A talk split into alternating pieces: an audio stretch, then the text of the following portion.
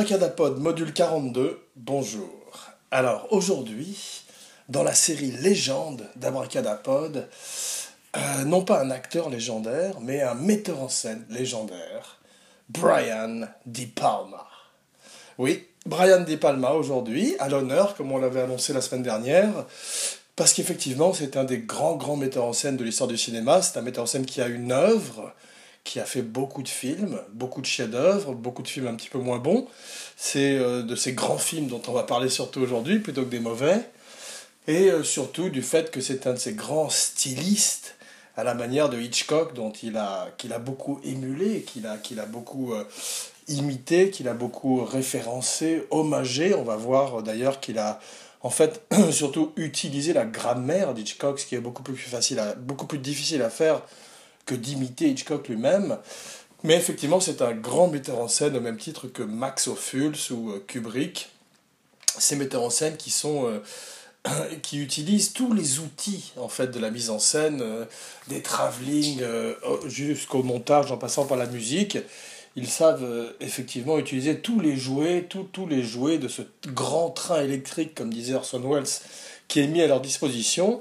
Et on va voir que Brian De Palma, qui travaille en indépendant avec des petits budgets ou qui fasse des grosses machines hollywoodiennes, a su euh, effectivement en général euh, vraiment tirer son épingle du jeu. Et si même aujourd'hui il s'est retiré, sinon du cinéma, du moins du système hollywoodien, comme il le dit lui-même, eh bien il a été un des premiers à façonner le nouvel Hollywood.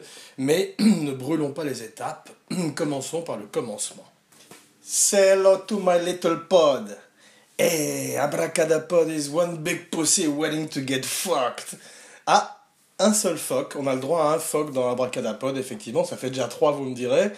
Mais sinon, on va passer de euh, PG13 à R et peut-être même à NC17. Donc on va faire très très attention à partir de maintenant. Mais en tous les cas, look at you, abracadapod. Look at you, now you're dead. Voilà, trois, citations de Scarface, de son remake euh, de 1983, effectivement, un des grands remakes de l'histoire du cinéma, au même titre que The Thing ou euh, Les Sept Mercenaires, celui avec Yul Brynner, pas celui avec Denzel Washington, qui est pas terrible. Mais effectivement, euh, Brian De Palma, qui, on va pas parler que de Scarface aujourd'hui, même si ça n'a été que des citations de Scarface, on va commencer par le commencement comme toujours avec Abracadapod, et aujourd'hui on va commencer en fait à, euh, dans, le, dans le New Jersey, où, où naît le petit Brian Russell Di Palma. Donc euh, c'est un vrai geek, un vrai nerd euh, au départ, il est fasciné par la science, il est fasciné par les computers, par les ordinateurs, il commence à faire des petits films, et il part bientôt pour New York, pour Greenwich Village dans les années 60, où il fait des, des films d'étudiants. Et tout d'un coup, il commence à participer à ce qu'on appelle à cette époque le Nouvel Hollywood, qui est euh, commencé, comme on a vu, avec Bonnie and Clyde, ensuite euh, Easy Rider, dont on a fait une spéciale. On n'a pas fait une spéciale Bonnie and Clyde, mais ça va venir bientôt. Et euh, effectivement, La Horde Sauvage, tous ces films qui ouvrent la porte et qui enterrent l'ancienne Hollywood, les anciens modèles de studio, de contrats, et euh, qui laisse place à des hippies, à des jeunes qui sont plus en phase avec euh, la contre-culture et, l'anti-establishment de l'époque. Et De Palma commence effectivement avec des films avec lesquels il apprend en fait son métier. Et il rencontre Robert De Niro. Il rencontre Robert De Niro au moment où il fait The Wedding Party, puis Greetings a Hi Mom. Je crois même que The Wedding Party, c'est le premier film de De Niro. Et euh, en fait, quelques années plus tard, euh, au moment où euh, le, script de Taxi Driver, écrit par Paul Schrader, atterrit entre les mains de Brian De Palma, eh bien, effectivement, il n'est pas très intéressé pour le faire. Il, a envie de faire un, cinéma plus commercial à ce moment-là de sa carrière. Et il passe le script à Scorsese, Scorsese qui lui est très intéressé. Et il présente, en fait, au moment de Mean Streets, c'est lui qui présente De Niro à Martin Scorsese. Donc en fait, il est crédité au, générique de, Mean Streets comme étant l'homme qui a présenté De Niro à Scorsese, et le reste est de l'histoire. Voilà, l'histoire du cinéma. Abracadapod, un podcast sur la magie du cinéma. Donc effectivement, euh, au départ, ces trois films avec De Niro euh, le mettent petit à petit sur la carte de Hollywood, en particulier Greetings en 68 qui euh, rapporte un million de dollars, qui est beaucoup euh, pour l'époque, surtout que le film a coûté très peu d'argent au départ. Donc tout d'un coup, il, il part pour Hollywood dans les années 70 et il fait un film d'horreur qui s'appelle Sisters. Alors Sisters, c'est avec Margot Kidder, c'est un film de 1970 euh, qui fait très peur, effectivement. En tous les cas, je me rappelle euh, qu'à l'époque, la bande-annonce faisait très peur et, les extraits que j'en avais vus à l'époque, au même titre que Massacre à la tronçonneuse, c'était à peu près à la même époque, faisaient très très très peur. Et Margot Kidder jouait une des sœurs jumelles, dont une était une euh, meurtrière. Je n'en dirai pas plus. Spoiler alerte. Alors dès le départ, l'influence Hitchcockienne se fait sentir, puisque il utilise même le, le musicien d'Hitchcock, sur Psychose en particulier, et euh, qui est Bernard Herrmann, sur Vertigo également, qui est un des films préférés de Brian De Palma. Et euh, c'est donc Bernard Herrmann qui, qui ressort un petit peu euh, d'entre les morts, puisqu'il travaillait un petit peu moins à l'époque, et qui va signer la musique de Sisters et donner un côté très Hitchcockien. Mais comme je disais précédemment, au lieu de simplement pomper les plans d'Hitchcock, il adapte la grammaire d'Hitchcock au cinéma des années 80, des années 70 et des années 90 et même 2000, euh, puisque beaucoup de morceaux de bravoure de ces films, euh, que ce soit effectivement euh, des hommages à d'autres films d'ailleurs, puisque il, s'inspire beaucoup de la nouvelle vague française, il s'inspire d'Antonioni avec Blowout, qui est une espèce de quasi remake de Blow Up, matinée de Watergate, comme on va voir tout à l'heure. Et eh bien effectivement, jusqu'à Phantom of the Paradise et tous ces films comme, comme Carrie même, où il utilise le split screen, euh, qui est une technique des années 70 qu'il va effectivement, à laquelle il va donner ses, lettres de noblesse. Eh bien, effectivement, c'est un metteur en scène qui va s'inspirer beaucoup du cinéma, mais euh, le réinventer un petit peu, ce que va essayer de faire plus ou moins avec succès euh, Tarantino quelques années plus tard, en s'appropriant le cinéma de Don Siegel, ou le cinéma de Kung Fu, ou le, western spaghetti. Toujours est-il qu'avant lui, il y avait donc Brian De Palma, et c'est pour ça qu'aujourd'hui, il, il, a une spéciale, parce qu'en dehors d'être un grand styliste, comme je disais, à la manière d'un Max Ophuls ou de ces grands metteurs en scène qui ont utilisé toute la grammaire cinématographique, eh bien, c'est également un grand amoureux de cinéma, à la manière d'un Scorsese, un homme qui est, euh, avant d'être un cinéaste, est un cinéphile. Un grand cinéphile, comme tous ces grands cinéastes. Voilà. Donc, euh, après Sisters, euh, qui est un gros succès aussi, un film d'horreur à l'époque, eh bien, effectivement, euh, Phantom of the Paradise marche un petit peu moins bien. Donc, euh, il commence à connaître l'échec avec des projets qui lui tiennent à cœur. On va voir que c'est un leitmotiv qui malheureusement va revenir un petit peu tout au long de sa carrière. Ensuite vient un film qui s'appelle Obsession. Puis Carrie. Alors là, Carrie, c'est un gros gros succès puisqu'effectivement c'est une adaptation d'un livre de Stephen King, qui était lui-même un, best-seller en librairie. Eh bien, De Palma en fait une des meilleures adaptations de Stephen King. Il y a euh, The Shining, qui s'éloigne du livre. Il y a Dead Zone de Cronenberg. Il a fallu un troisième grand metteur en scène comme Brian De Palma pour adapter aussi magnifiquement ce livre à l'écran, avec Sissy Spacek et John Travolta, qui est formidable qui fait la connaissance donc de De Palma, qui sent que De Palma est un grand metteur en scène, et qui va le rappeler quelques années plus tard pour retravailler avec lui sur Blowout. Toujours est-il que Piper Laurie, Piper Laurie, joue le rôle de la mère de Carrie. Elle est formidable aussi dans une allumée euh, religieuse, euh, une dévote qui est euh, effectivement qui, torture sa fille.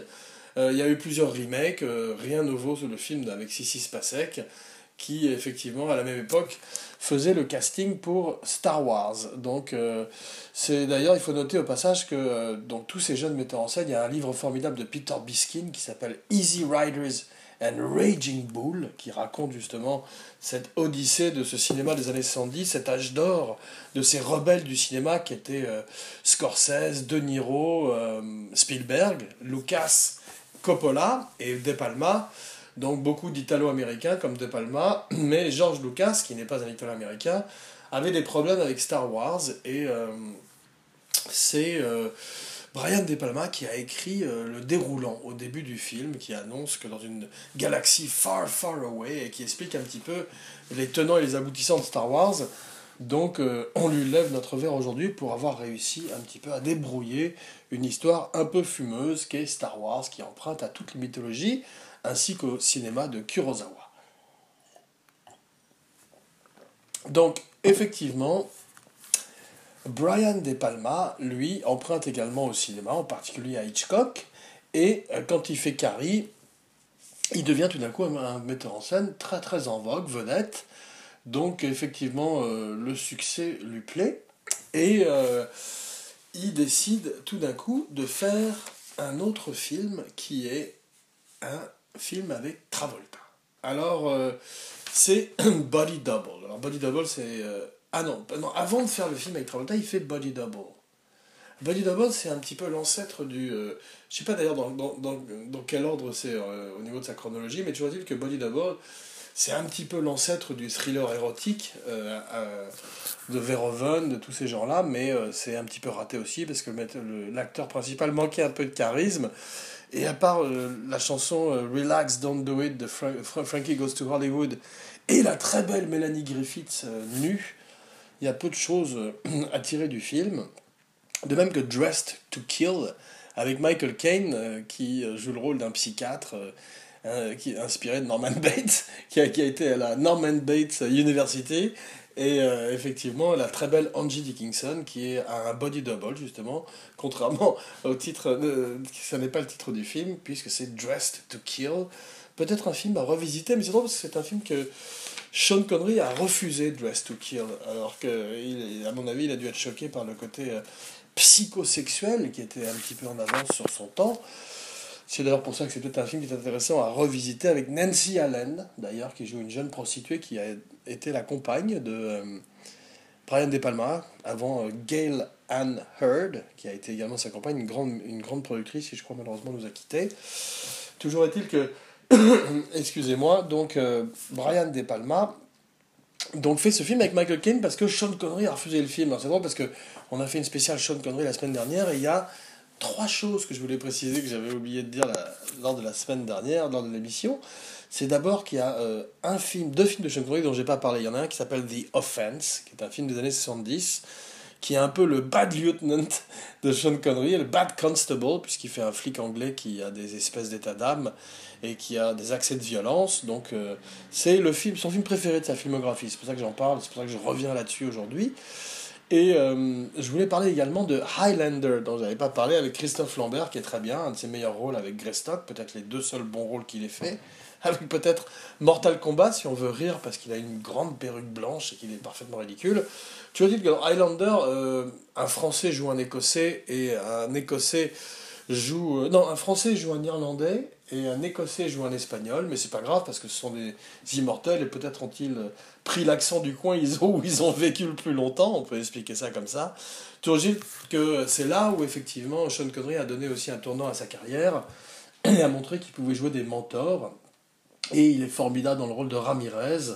J'en parle également parce qu'on annonce un remake ces jours-ci et je vois pas très bien qui pourrait le faire. Sauf peut-être Javier Bardem dans le rôle de Ramirez enfin un espagnol dans le rôle d'un espagnol. voilà. Euh, quant au rôle de euh, Connor McLeod, eh ben, euh, James McAvoy, bien sûr, puisqu'il est tellement bien dans Split. Split qui est pas terrible par ailleurs, mais James McAvoy mériterait un Oscar parce qu'il joue 24 personnages différents et il les fait formidablement bien à la manière d'un Norman Bates, donc à la manière d'un modèle des films de Brian De Palma comme Dress to Kill, Obsession ou tous les films comme Body Double qui sont des hommages et des références directes à son maître, Alfred Hitchcock. Good evening, ladies and gentlemen. Voilà. Donc, euh, ensuite, euh, il fait Body. Après Body Double, il fait donc euh, Blowout. Alors, Blowout, référence directe au chef-d'œuvre d'Antonioni, à Blow Up. spécial Abracadapod, à revisiter ou à visiter. Et Là, euh, malheureusement, il donne tout. Il fait un très très bon film, un film qui est un petit peu noir pour les standards d'Hollywood. C'est parce qu'il a fait un gros succès avec Carré qu'on lui laisse faire tout d'un coup ce film Blowout et euh, Travolta. Veut retravailler avec lui et euh, malheureusement le film étant trop euh, nihiliste, trop noir, il ne rencontre pas le succès mais deviendra par la suite un film culte. Et c'est d'ailleurs le film qui permettra à Tarantino d'être redécouvert par de redécouvrir Travolta en fait puisqu'il c'est un grand fan de Body Double et surtout de Blowout qui voit Travolta dans un de ses meilleurs rôles et euh, c'est drôle d'ailleurs parce que avant euh, Pulp Fiction, d'ailleurs, où Travolta est réinventé par euh, Tarantino, il y avait Travolta et Bruce Willis déjà dans Look Who's Talking, où il faisait respectivement un chauffeur de taxi et la voix d'un bébé. Un film bien dégoûtant d'histoire d'Hollywood, mais qui avait remis, qui était le premier comeback de Travolta avant Pulp Fiction. Mais il est formidable en les cas dans Blowout, cette, espèce de variation autour, de, autour du blow-up de Antonioni, mais cette fois-ci, au lieu d'un photographe, c'est un ingénieur du son qui enregistre ce qu'il ne devrait pas entendre et tout d'un coup euh, tombe sur une conspiration et voit pour la première fois pardon, le grand John Lithgow, Lithgow dans le rôle du méchant. On va voir qu'il fera un méchant plus tard, un peu moins bien, dans un autre film de De Palma qui s'appelle Raising Cain, qui n'est pas son meilleur, mais qui est un de ses petits films indépendants qu'il a fait après avoir pris des claques à Hollywood et qui sont peut-être des films intéressants à revisiter, en particulier pour la performance bipolaire de, euh, du grand John Lithgow, qui fait une fois de plus un méchant. Il était d'ailleurs extraordinaire dans une saison de Dexter où il jouait le Trinity Killer, spoiler alert. Euh, ça, c'est vraiment à visiter ou à revisiter parce que euh, John Lithgow en méchant, comme tous les gens gentils, il fait très très bien les méchants. Voilà, et il fait très bien les gentils aussi, euh, comme certains grands acteurs de l'histoire du cinéma américain, dont Abracadapod euh, aime, aime, énormément la carrière.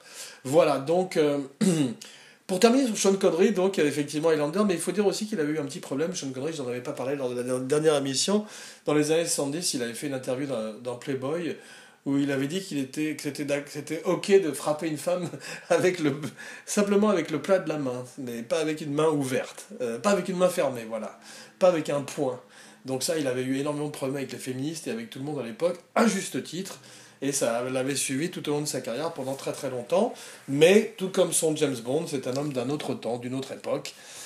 Et on boit à sa santé un verre de whisky malt de sa région Voilà, ce qui nous ramène à Brian De Palma, donc qui euh, effectivement euh, est euh, tout d'un coup malheureusement un petit peu freiné à cause de Blowout, qui ne rencontre pas le succès qu'il aimerait.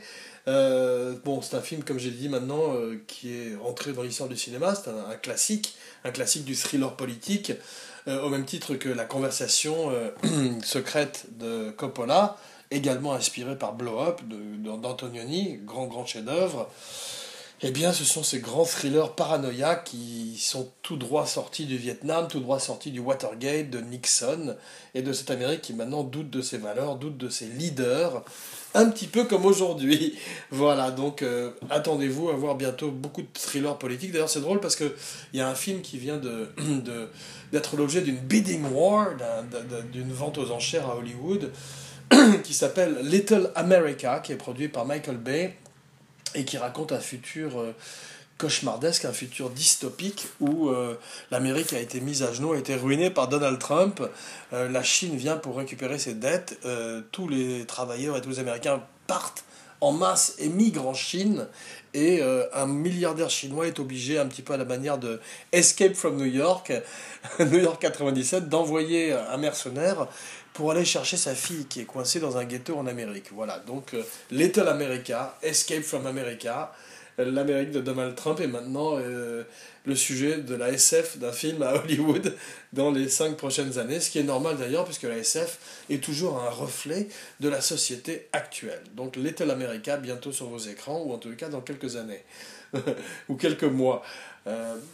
Brian De Palma. Donc Brian De Palma tout d'un coup, un petit peu à la manière d'un Carpenter, après The Thing, malheureusement, avec Blowout, il a fait un bon film, mais n'ayant pas remporté de succès, il a du mal à faire d'autres films. Viennent donc ces thrillers érotiques qui sont euh, comme Body Double, qui ne rencontrent pas également le public. Il fait un film qui également est devenu euh, un culte depuis, qui s'appelle The Fury, avec Kirk Douglas et John Cassavetes et Amy Irving. Formidable casting. un film dont je me rappelle à l'époque est un petit peu un enfant des films de Cronenberg, un enfant de, de Scanner, et ces films également paranoïaques et où euh, des êtres dotés de pouvoir en fait sont pourchassés par le gouvernement. C'est également un petit peu des enfants des, des, films et des livres de Stephen King comme euh, Le Grand Firestarter, qui était un film un petit peu raté avec Drew Barrymore et George C. Scott, mais qui était un formidable livre euh, qui je crois s'appelait Charlie en, en, français. En tous les cas, Firestarter, comme le titre de la chanson de Prodigy. Et je vous invite à revisiter non pas la chanson, mais le livre de Stephen King, qui est formidable. Voilà. Le film était un peu raté parce que George C. Scott jouait un Indien d'Amérique et c'est un casting un petit peu problématique. De nos jours, il serait probablement incarné par un acteur comme Adam Beach, qui est un véritable acteur euh, Indian American, Native American, et qui, est, qui serait formidable dans le rôle de cet assassin envoyé par le gouvernement pour retrouver cette petite fille qui a le pouvoir de déclencher des incendies et le feu avec sa pensée. Voilà, de façon kinétique. Toujours dit que The Fury, c'est un peu le même genre de film, avec des pouvoirs kinétiques. Ça ne rencontre pas le succès non plus. Et euh, il faut qu'il attende les années 80, plus exactement 1983, pour faire un gros carton avec un film qui fait la controverse parce qu'il est extrêmement violent. Il a 280 fois le mot fuck, d'ailleurs c'est ce qui le date un petit peu, en dehors du fait que son esthétique est très années 80, c'est le très grand remake du film de Ward Hawks, Scarface. Alors l'original est un film de gangster formidable de Paul Muni, à qui nous buvons aujourd'hui. L'original avec Boris Karloff également, même supérieur au film de De Palma. Et euh, le film de De Palma est extraordinaire, mais c'est drôle parce qu'au départ, ça devait être un film de Sidney Lumet. Euh, au départ, en fait, c'est De Palma commence à développer le film pour en faire un film d'époque. Lui, il veut faire un remake direct du film de Howard Hawks, un film en costume où tout d'un coup Pacino aurait un chapeau euh, et euh, un fedora et, défouraillerait avec une mitraillette Thompson tout d'un coup, euh, Sidney Lumet euh, s'intéresse au projet, euh, De Palma est débarqué, et Sidney Lumet a l'idée avec Oliver Stone d'emmener le film dans la Floride moderne avec les exilés cubains qui arrivent à Miami et qui tout d'un coup consiste une, une espèce de, de, constitue une espèce de cartel de la drogue en Floride. Voilà, le film intéresse donc de plus en plus Al Pacino.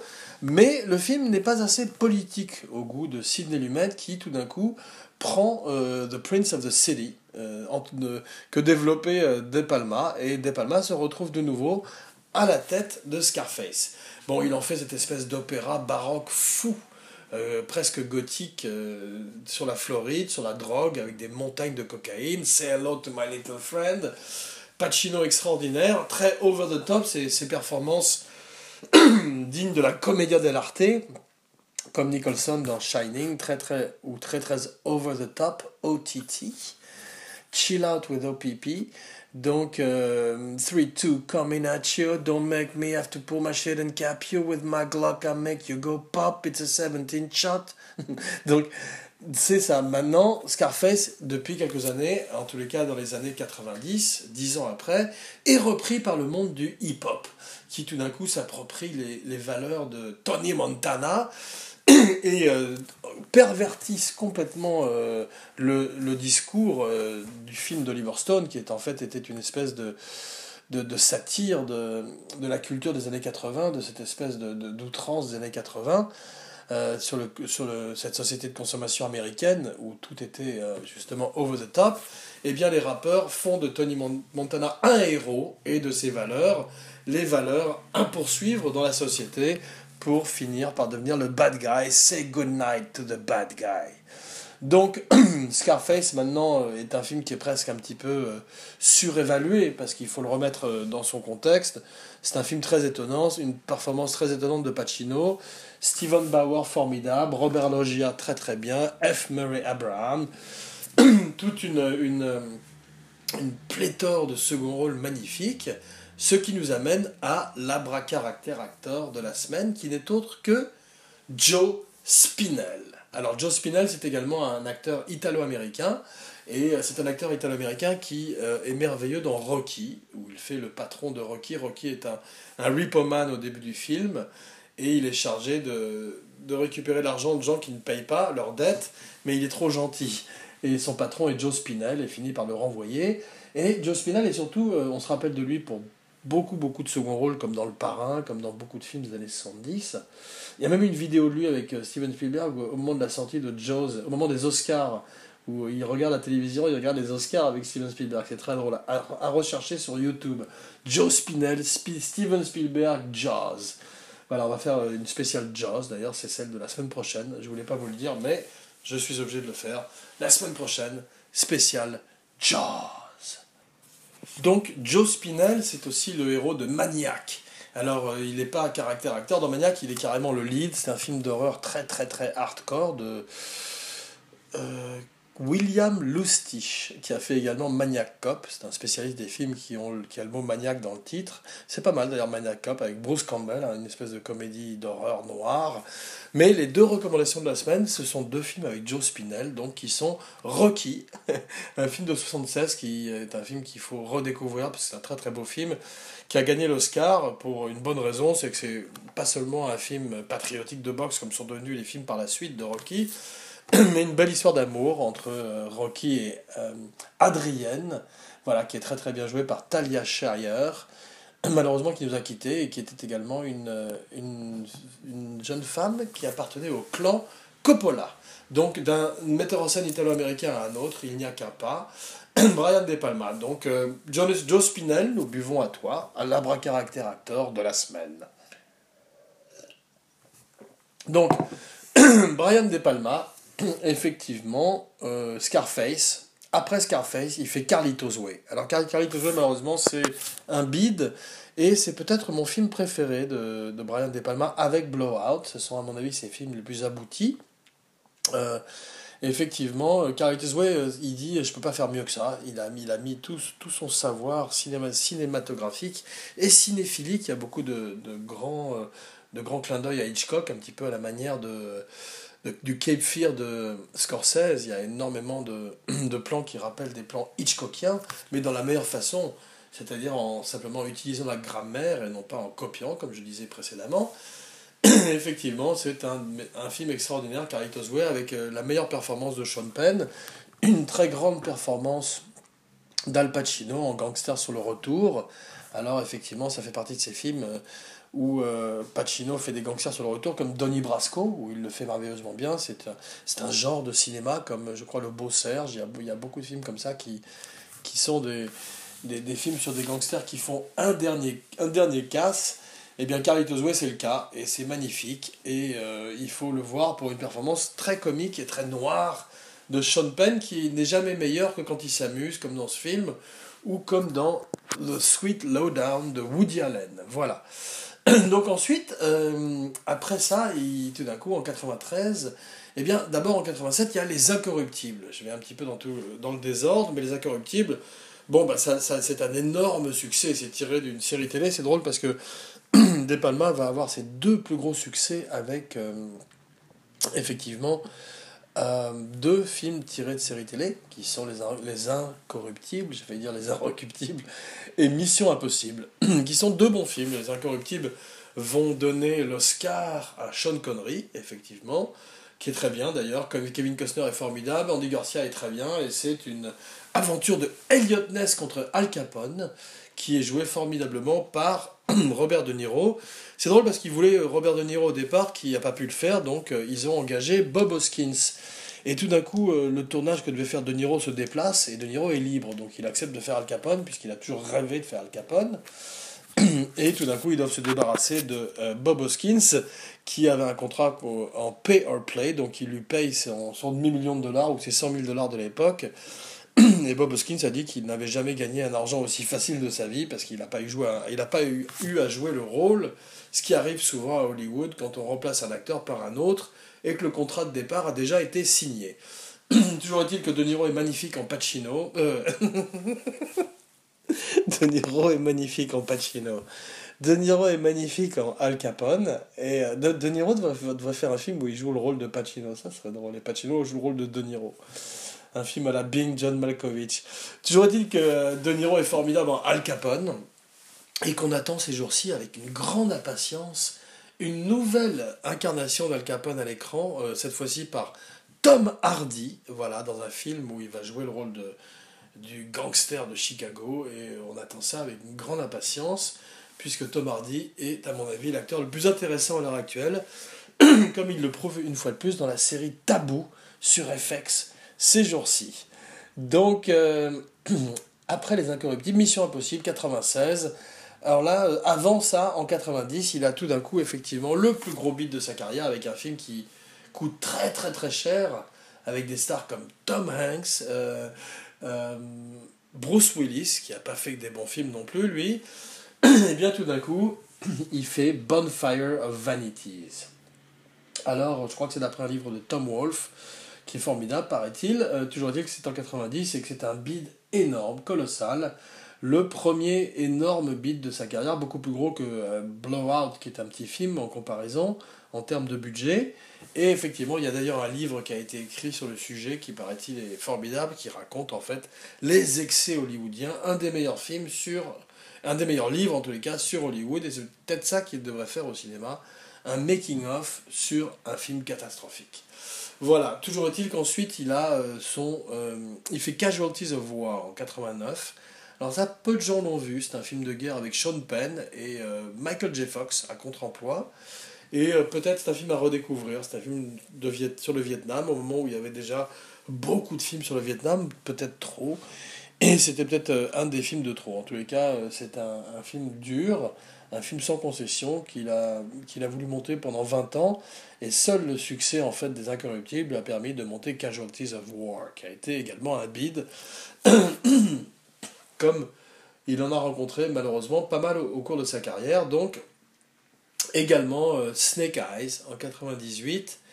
Alors, euh, c'est un film avec Nicolas Cage qui est peut-être intéressant à redécouvrir. Je me rappelle que le seul truc que je me rappelle, c'est qu'il y a un très très long plan séquence qui est un petit peu virtuose, un petit peu à la manière de tous les maîtres qu'il vénère. Mais malheureusement, le film était un petit peu à côté aussi. Mais tous les films de Nicolas Cage sont toujours intéressants, ne serait-ce que par la performance de Nicolas Cage.